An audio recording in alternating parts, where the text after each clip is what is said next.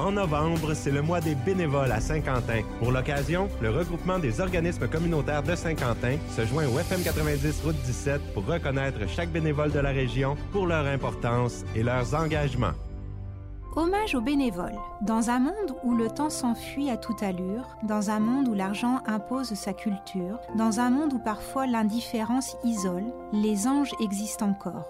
Ce sont les bénévoles, ces gens qui, par souci du sort de leur prochain, prennent de leur temps pour tendre la main, ces êtres généreux qui s'oublient et se dévouent, ne les cherchez pas loin, ils sont parmi nous. Étant fort discrets, ils ne demandent rien, ni merci, ni argent, ni aucun bien. Pourtant, ce qu'ils donnent n'a pas de prix, rien ne peut l'acheter, c'est une partie de leur vie. De tout cœur, nous désirons vous remercier, puissiez-vous recevoir autant que vous donnez.